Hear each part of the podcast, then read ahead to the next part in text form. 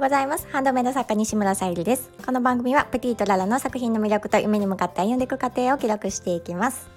はい、今日は7月5日水曜日ということで私の場合ですね創作活動の後半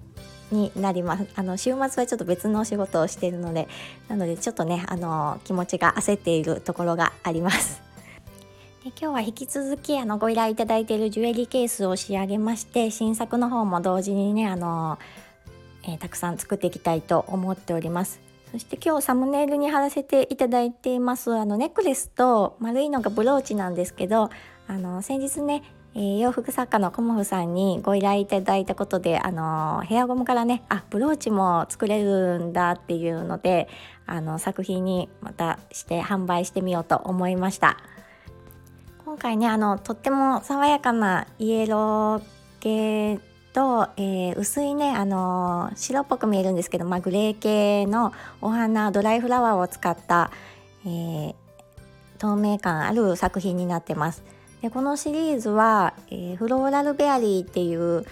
えーと、以前はグレー系と、え、ピンク系の、え、キーホルダークマさんのねキーホルダーを作らせていただいたんですけどそちらの、ま、色違いということでお作りしましたしえーと、ポニーフックの方もまたあの掲載しようと思うんですけどそちらの方もねあの出来上がっているので順番にねあのショップページに掲載していこうと思っております。ぜひねこの夏にあのつけてもらうとすごくねあの明るい気持ちにもなりますし自分もねあの身につけたいなと思ってあとネックレスの方もねなんか自分で